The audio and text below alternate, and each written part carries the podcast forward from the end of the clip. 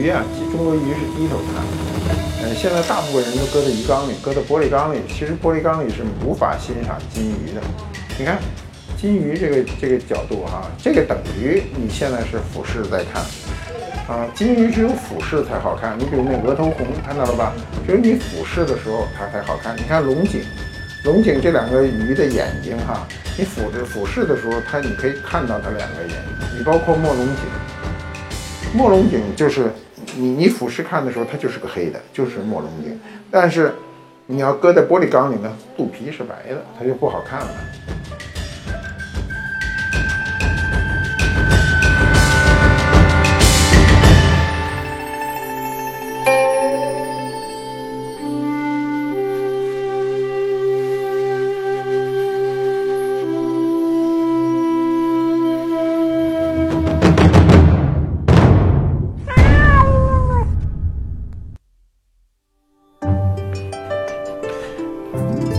副都督有物为证，呃，我想你们眼睛都不在我身上，一定是在这件器物身上。呃，我让你们先看这件器物吧。这件东西呢，有一个专业的名字啊，叫鱼浅，深浅的浅。我们过去养鱼啊，都说养鱼鱼缸里啊，鱼缸里。尽管你现在的玻璃鱼缸那是借也叫鱼缸，那是借用别人的名字。严格说，玻璃鱼缸不是鱼缸啊。我们说的过去的鱼缸、瓦盆儿啊，这都属于鱼缸类的。为什么这个东西叫鱼浅呢？它跟我们的金鱼有直接的关系。我们今天说的就是你们既熟又生的金鱼。每个人对每个中国人对金鱼呢都很熟悉，一说哎，这不就是中国的金鱼吗？但是如果往深了追究起来，你一定很不熟悉金鱼怎么来的，它到底分多少个品种，它是怎么一回事儿？为什么我们要搁在鱼潜里去养？严格说，这鱼潜里是养不了金鱼的，金鱼在这里养不了几天啊，精心伺候，这鱼也得没了色儿。啊如果你不会伺候，它很快就会死掉。那为什么古人用这么一个鱼浅来放金鱼呢？我告诉你吧，它就是为了看。我现在低头看这仨鱼啊，这仨鱼是三个品种啊，这个感受很好。鱼浅不能深了啊，深了就不是鱼浅。为什么不能深了呢？深了。你看它就没这么漂亮。过去养金鱼啊，不管是宫廷还是有钱人啊，养这金鱼呢，它是在瓦盆儿或者是木缸里啊木桶里去养。为什么要在瓦盆或木桶里去养呢？因为瓦盆和木桶里啊生胎生青苔，它周圈的环境呢是黑的暗色的。金鱼的颜色要想漂亮，一定要在深色的环境中，在这种浅色的环境中，它会褪色，它会去适应周圈的颜色。比如这个缸很白啊，它就会适应。那么这个里头的墨龙井就逐渐、逐渐、逐渐就变成棕色啊。那个红的狮子头颜色就一天一天的浅下去。嗯，所有的鱼搁在这种浅色的环境里是养不好的。那么古人呢，发现这一点，他就在屋里摆上这样一个鱼潜。嗯，仆人早晨趁老爷啊没起床的时候，跑到院子里挑上几条鱼，拿抄子一抄啊，拎过来往这儿一放。老爷早上起来一看这鱼，心情啊舒畅啊，嗯，到晚上这鱼呢就被捞出来了。捞出来以后呢，回到他。自己的那个环境中去，说白了吧，这鱼在这儿上班儿啊，所以它不能深啊，它不能深，它这种感受啊，这个你只有亲临其境才能感受到。这鱼潜这东西啊，没多少年啊，我们现在能看到的这个鱼潜呢，大部分都是清代的，最流行是什么时候呢？就是康雍乾三朝。我们都知道，十八世纪呢。康雍乾三朝呢是个盛世啊，老百姓生活都比较好，那养鱼的人就多嘛。那么这种养鱼的方法是史上最昂贵、最费人力啊、最讲究的养鱼方法。我们今天没有人这么做，所以我说这是史上最昂贵的一场景。我们把一个乾隆斗彩的一个鱼潜搬到这儿，让你们看看乾隆年间的那鱼是怎么游的，它是这么游的。嗯。那么我们这个拿出这样一个鱼钱，把鱼养进去呢，是要教给你一个正确的欣赏鱼的一个方法。这个方法是什么呢？就是，呵，他们俩要打起来了，你打去吧。嗯，这个欣赏鱼，我们今天大部分人对金鱼的了解都是去什么饭店吃饭呐，上这个宾馆大堂啊，都可以看到玻璃的鱼缸里都有这个金鱼啊，在里头游来游去，你觉得很美啊，你看着很舒服。其实呢，那不美，那角度不对。这个金鱼欣赏的角度必须是俯视的，嗯，必须是俯视的。由上及下去看，这个角度导致我们的金鱼成今天这个样子。如果我们古人啊，就是真正金鱼的培育，一会儿我们会简单的就告诉大家，它是从明朝后期开始的。那四百年来，如果有玻璃缸的话，我们今天的金鱼不是这个样子，都是片状的。所以你看玻璃鱼缸里的这些鱼啊，比如我们小时候比较流行养热带鱼，是在玻璃缸里。啊，它是你从侧面去看，那个必须你从上面去看，所以我们的金鱼就成肉滚子形。那么你正面去看的这个鱼呢，这热带鱼呢，它都是片儿状的。你比如最漂亮的就是神仙鱼啊，神仙鱼身上一道一道的，还还拖着那种长鳍啊。但是你从上面一看呢，就一条黑线。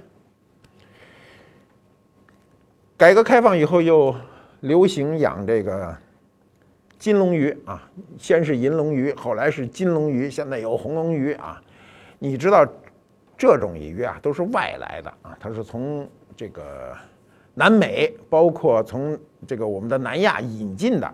这种鱼过去是吃的，它不是看的。我早年去这个广州时候吃过好几回啊。这猫对这鱼有极大的感情啊。哎呦，吓他一跳！哎呀，吓死他了啊！他他一探头，没想到那里有三个怪物啊，所以吓他这一跳。那么这种金龙鱼、银龙鱼呢，最初它就是个食用鱼，这鱼能长得非常的大啊，这鱼非常凶猛，它吃肉的啊，吃肉的。哎呦，这太有意思了！哎，哎呦，它的紧张啊。那么这种啊，这种鱼啊，就是鱼缸里养的金龙、银龙、也金龙、银龙、红龙啊。你从上面看，如果你俯视去看，它也非常难看，它就是一个片状，那有什么好看的？现在还兴养什么鱼呢？海水鱼啊，海水鱼五颜六色，各种颜色，非常漂亮。但是它也必须是我们平视去看，不能俯视去看。所以我们人工中国人培育的啊，这种金鱼，它就是圆的。圆滚圆滚状，所以它分好几种啊。这个我们简单的说，它有四种：一种是这个草金鱼，就是这个草种啊，就是我们的小红金鱼，跟鲫鱼差不多；一种呢是文种，文呢这个必须理解一下，文就是文化的文，文化的文呢，它篆书是这么写啊，一个点儿一横，这么一个圆身子，然后交叉着圆形的下来，所以你俯视看。这个鱼俯视看就很像文化的文这个篆字，所以叫文种。如果两个眼睛凸起来，就叫龙种。龙眼睛是凸起来的嘛，对吧？再有呢，就是蛋种，圆圆的啊，这种蛋种没有，往往没有背鳍。大类金鱼就四就四种：草种、龙种啊、文种、蛋种啊，就这四种。颜色甭管有多少种颜色，它都是这四个种类之内。那么。这个我们了解一下这个金鱼的简单的知识啊，了解一下审美的角度，对你提升自己的审美这个素养是有好处的。你你如果了解了是这样一个观赏习惯的话，或者是这样一个呃观赏角度，你永远去看那玻璃缸的时候是会不舒服的。你比如我看就不舒服，我说这个这这不是这路子。玻璃缸里你养什么鱼都可以，唯独不能养金鱼。这鱼非常的难养，为什么难养呢？是这金鱼啊，它是畸形，是我们培育出来的畸形，它不是野生的鱼啊。你从河里弄俩野生的鱼，你怎么都成，这鱼就不成。这鱼得伺候它，它要不然它得病，它得病它就死了，对吧？过去养鱼跟今天不一样，今天养鱼你到鱼市上买点这个，这个这个花鸟鱼虫市场买那个鱼食可以喂啊。现在的鱼食我也闹不懂，说有的鱼食喂完了那鱼特红，我估计那鱼食里都有色素啊。过去是怎怎么着呢？捞鱼虫，自个儿有兴趣的自个儿捞，没兴趣的自个儿去买去。捞鱼虫我都捞过啊，我小时候挺爱干这事儿的，养鱼捞鱼虫啊。捞鱼虫怎么捞啊？这捞鱼虫是这样啊，它在水面上不是说你去歘一抄就有鱼虫了，没那么容易。它是在上面啊晃，就这么晃，来回揉，歘歘歘揉啊揉啊揉啊揉啊，揉完了以后一拎起来看，它底下这纱网里呢兜上有一红疙瘩了，够了，它把它拎起来，从底下解开绳啊，呱嗒就出来一疙瘩，这一疙瘩呢往自个儿的随身带的那个瓶子里一装，到花鸟鱼虫市场能卖钱。那时候怎么买呢？少的，我见过最少的买二分钱的啊，买五分钱的，买一毛钱的就算阔主了。但是我没见过买一分钱的，买一分钱不成啊！中国人也不知道为什么，你买一分钱的跟你打架，只能去买二分钱以上。二分钱这么一疙瘩，啊，找着那个呃这个小瓶啊、小小罐儿啊一装回家了，捏着喂鱼。那个鱼虫很有意思，鱼是鱼虫两种啊，一种是很小很小，跟小米似的，往这个水里搁。这个红球通开了，跟放花似的，鱼虫就哒哒哒游。你知道鱼虫怎么游吗？鱼虫是翻跟头的一个游法，就颠着游啊，就是噔噔噔噔噔那么游，它不是正经游。鱼就赶紧特高兴的去吃食。还有一种捞鱼虫，比这个有点恶心。那鱼虫就是到那臭泥沟子里翻那淤泥去。翻着翻着就不定哪儿有一大疙瘩那虫子红的，你要有密集恐惧症的，你是看不了那事儿啊，全是红色的。然后呢，把它捞上来，淘洗，淘洗完了以后呢，一疙瘩一疙瘩的那个打开看都有蚂蚁，到这个市场上去卖。这个养鱼啊是个特讲究的事儿啊，水温呐，水的干净度啊。这个要换水，这换水不能是整个换，每天换多少啊？水温，这个水温、水质什么都一通讲究啊。所以过去养鱼的叫鱼把式，哪儿有啊？中山公园就有。我小时候啊，每年春天到中山公园去看看鱼啊，看那金鱼。中山公园的金鱼原来是北京市最有名的。哎呦，他这个有意思啊！我一说到这儿，我就有点激动，我得站起来说。首先，你去看他那盆儿，它大，它有多大呢？最大的盆儿从这儿啊到这儿，这么大，两米直径，一大木盆儿。这大木盆儿呢有这么深，但这么深呢，我们小时候啊得这么扒着往里看啊，它底下垫起来离地。这大盆上呢有一层。网啊，这个它为什么要有网啊？我告诉你，它防鸟的。这金鱼特难活，它是它鲜艳。你比如白的是白的，红的是红的，那鸟看见一下扎着就把它给吃了啊。所以它上面得有一层网防鸟，然后呢还盖着竹帘子。盖竹帘子为什么呀？防太阳。这水啊要往死了晒，能快晒开了，那鱼就成鱼汤了。所以必须得盖着，盖着呢又不能盖死了。必须是啊，那种竹帘子中间有缝隙的，这种有缝隙的竹帘子往上一盖，这阳光一下来哈，里头是斑驳的，这种感觉特别好。当然，当时的除了中山公园，其他公园啊，北京市市公园差不多的，像颐和园呐、北海这个都有啊，都有这个观赏鱼啊。可惜这些年可能越来越少了。我估计现在还是有，也可能是我这岁数大了，不怎么去看了啊。原来我特喜欢看这事儿。那么，这个这个公园养鱼啊，是解放后的事儿。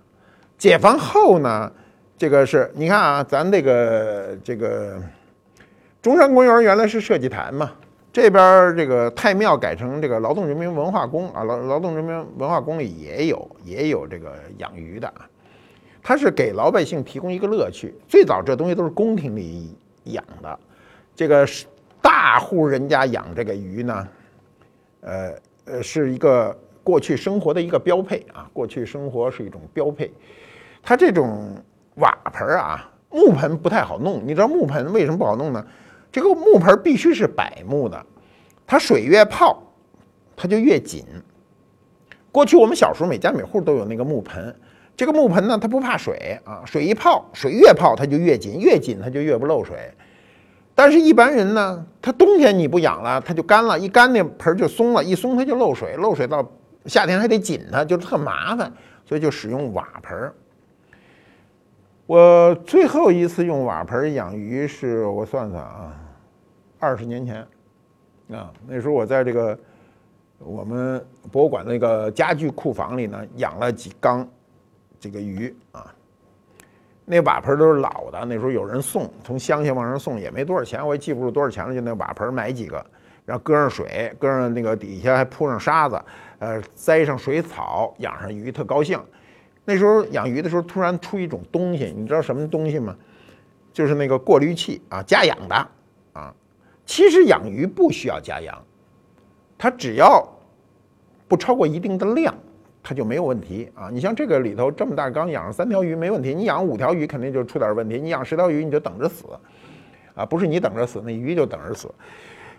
那么这种瓦盆呢，我当时就养了好几盆，我就搁了一个。加氧器，这加氧器是这样哈，它这边加氧，它那边就得冒水啊，它就在水在里头就这么搅和着，所以你一看加氧加氧哈是不能观赏鱼的，因为你一加氧这水就晃动，晃动看鱼就没有静态的去看鱼好看，就是加氧的时候它那个出水口就冲那沙子，沙子就带动着在那儿唰唰唰做圆周运动。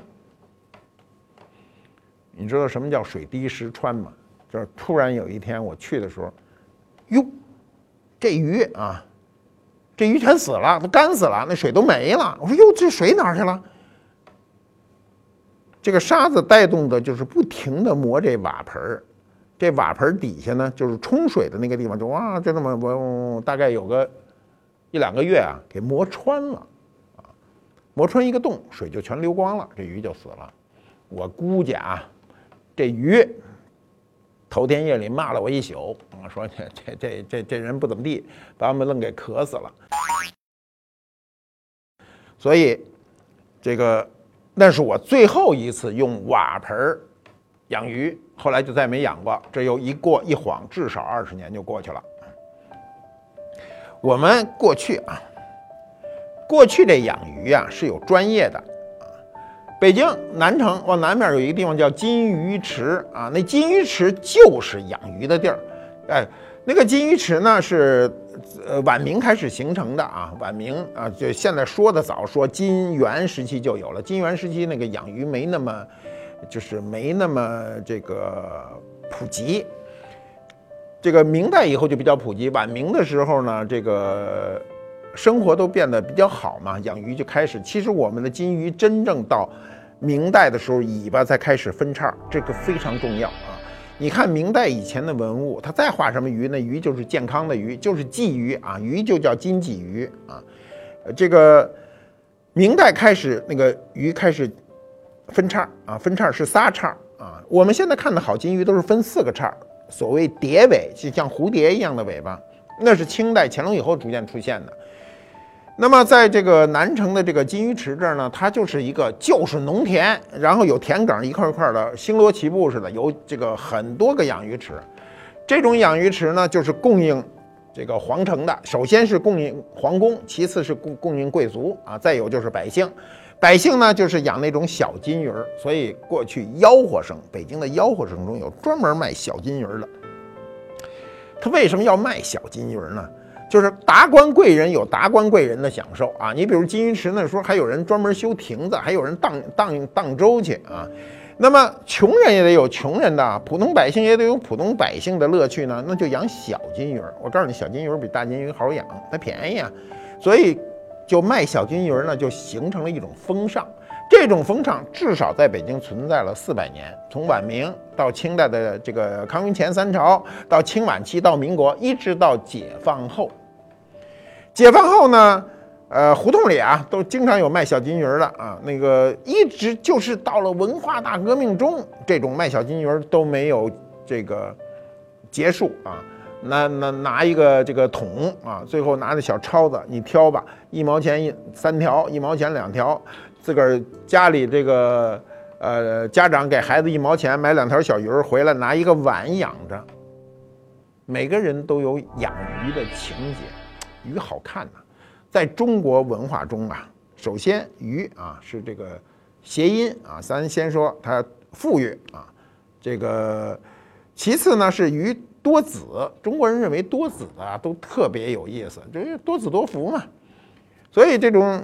卖小金鱼实际上是这个当时北京社会的一种百姓之间的生活一个调剂啊。但他这种小金鱼没有人能养多长时间，养些日子他就死了。那么贵族就不是了，贵族这养鱼呢，就是专门有人送家里去啊，送家里啊，各个品种都要有啊，就是颜色也要有。这鱼的颜色怎么来的？我告诉你，这鱼啊就仨色儿，第一是黑的，第二是红的，就是金色的啊。为什么叫金鱼呢？最初就是金色的。第三是蓝的，这个蓝你注意看，现在你买那个你吃那大草鱼、鲤鱼，它中间有闪蓝光。鱼的本身就这仨色儿，这三个色儿的不停的调整、变异等等，出了你看了各种各样的这种，呃，你看了各种各样的这种鱼色呢，实际上都是这三色儿来的。那我们养这个金鱼养了有多少年呢？这个历史很难考证啊，一般的说法呢，就是它跟佛教有很大关系啊。呃，佛教呢不杀生，对吧？有放生的这个文化，我们到现在很多人都是拿鱼放生吧。就是一般的来说，在西晋的时候，寺院就开始养鱼了。嗯，那寺院养鱼呢，就是那鱼塘啊，就是池塘子养鱼。到了宋代的时候呢。尤其到了南宋啊，赵构的时候呢，他在寺院养鱼就开始池养。什么叫池养？就开始砌一些人为的池子去养鱼。这种这时候养的鱼啊，都是金鱼。为什么叫金鱼？它不叫红鱼啊，它就不是红的，它就是金色的。早期的鱼没这么红啊，就是小就是鲫鱼。我们今天看到的无论多少种啊，现在金鱼据说有三百多种，它跟这个我们吃的那个鲫鱼都是。亲族关系，它跟其他鱼都没有关系啊，跟你的中国四大河鱼李桂莲鳙都没有关系，但是跟这个这个鲫鱼有关系。所以金鱼长不太大个儿啊，就是就这么大，据说能长特大个儿，我也没见过，就是一般都这么大就算大的了。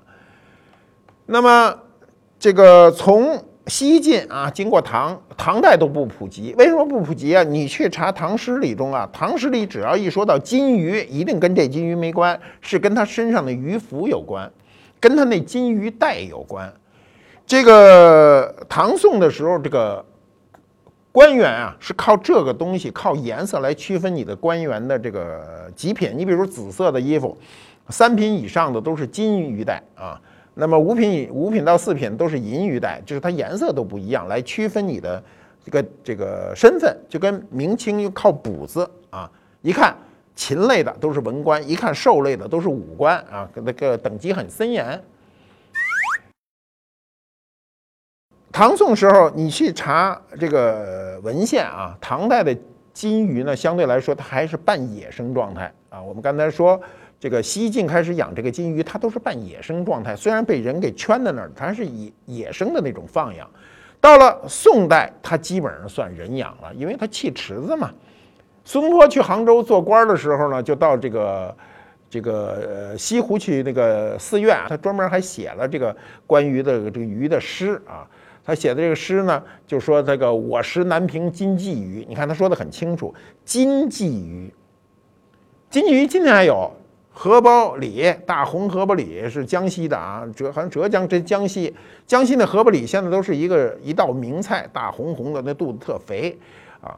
这种鱼呢，我记得我是到婺源到哪儿我就看见过，那时候还就餐厅里就专门就是就是烹调，这是一道名菜。但是你知道这个咱吃鱼啊，吃惯了以后冷不丁的吃一个金鱼吧，心里不是太接受啊。所以这金鱼能不能吃？能吃，跟你那鱼没什么两样的味道，能吃。我不说我吃过银龙鱼吗？一样的味道，只不过你作为观赏鱼的时候，你吃的时候心里别扭。那么到了明朝啊，到了明朝以后呢，晚明呢开始就盆养了。你看它进化，从那个池塘里到这个人工的养鱼池到盆养，这是一个变化。那么盆养呢，最初还是在室外养。呃，这时候由于盆养，盆养的空间小啊，这鱼体态就发生一变化。什么变化呢？由瘦变胖，尾鳍变多啊，游速降速，它游慢了嘛，胖了。你想胖人一定比瘦人跑得慢嘛，是吧？让它慢慢的游，喜欢这种拧来拧去的感觉。你看这鱼啊。自然界的鱼都是滋溜滋溜的游，是吧？这金鱼可不成，这金鱼要滋溜滋溜的游，你看着它瘆得慌，它一定是拧巴着来回拧，就有点像这个戏剧的迈台步啊。我我我我没有这个别的意思，就是说它得在这个表演啊，这金鱼有点表演性质。你想想，你唱戏的时候，你真跟你。上班的时候大步流星的，你这舞台有多大个儿，你也一会儿就走过去了吧？所以他在那儿慢慢腾腾的迈着方步走，他是要表演。这金鱼就有表演的功能。那么乾隆时期，乾隆皇帝时候，当时有一个养鱼的人很有名儿哈，叫金鱼徐。你知道，中国的品牌到清代以后都叫半个。什么叫品牌叫半个？你不是养金鱼的这人叫徐什么的，我都不知道他叫徐什么，他姓徐就够了，叫金鱼徐。你看北京啊，烤肉季啊，这姓季的开一开一个这个这个这个烤肉店叫烤肉季啊，这个呃所有的这个清代以后的品牌大致都是这概念，就是半个品牌，就是一个姓就够了。那么这个金鱼徐呢？他养鱼不仅会养鱼，他主要会培养鱼。我们的鱼啊，全部是培养出来的啊。呃，我们培养的这么好的鱼，你千万不要去捞它啊！我看，你看这个猫的这个姿态，这完全太生动了。这怎么这么生动啊？你，哎呦嘿，嘿，哎，我告诉你，它能给捞出来，它动作可快了。它有时候咵的一把就出来。行了，哎，差不离的啊。这个。当年这金鱼徐啊，就是护送这金鱼入宫，所以皇上就说：“哎呦，这个说这人养的鱼好啊，就说这是国宝啊。”所以这金鱼徐每天还要送鱼虫，是吧？皇上专门赐他一腰牌，你说什么叫腰牌？出入证啊，让他出入自由，免去各种麻烦啊。你拿出证一来，金鱼徐来了。那么我这个我呀。小时候是北京长大，尽管在部队大院里啊，但是我的姥姥在北京的大胡同里。我们每次走过那个漫长的大胡同的时候，对那个胡同的那些个景色呀，到今天都记忆犹新。这个景色是活的，你知道？你想想，一个卖小金鱼的啊，挑着他那小金鱼，然后呢，蹲在他那地上，孩子们拿着家里吃饭的那碗。给一毛钱，蒯几条，然后还挑来挑去，这挑来挑去是一个乐趣，你知道吗？所以那种景色特别符合北京这种调性。今天的胡同没啥调性啊，哎，这胡同里也都就干瘪，停的到处都是汽车，然后拥挤不堪。就北京的胡同啊，失去了过去那种静谧和和谐。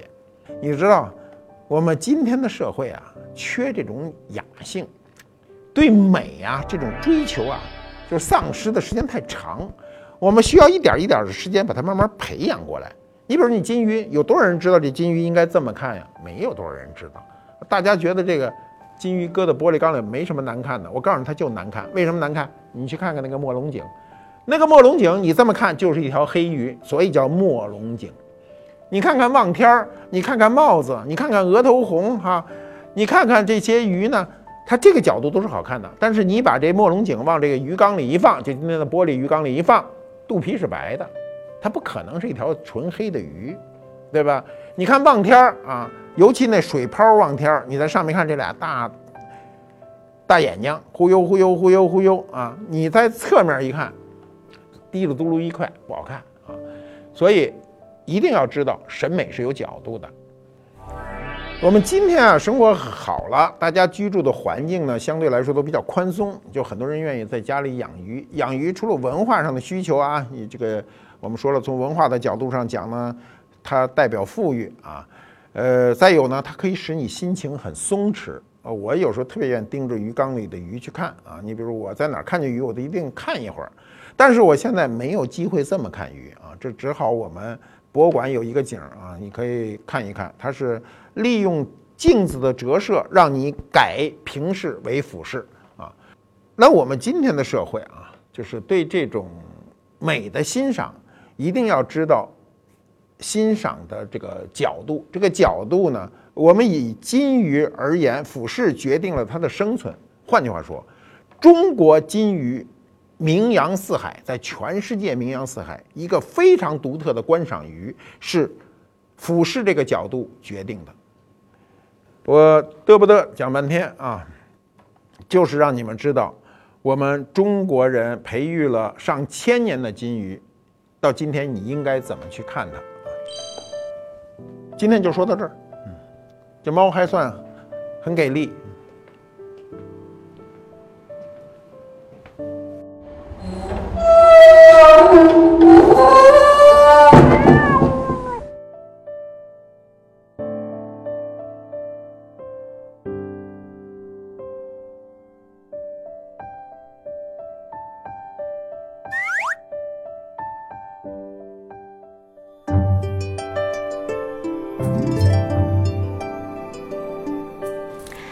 好，我是天香。那在这里呢，要跟大家分享一个好消息，就是在以后的节目中，大家终于再也不用看到我打断马爷说话了，我也终于可以跟大家一起从头到尾认认真真的听马爷讲故事了。但是呢，大家以后还是可以在观复帽这个环节里看到我。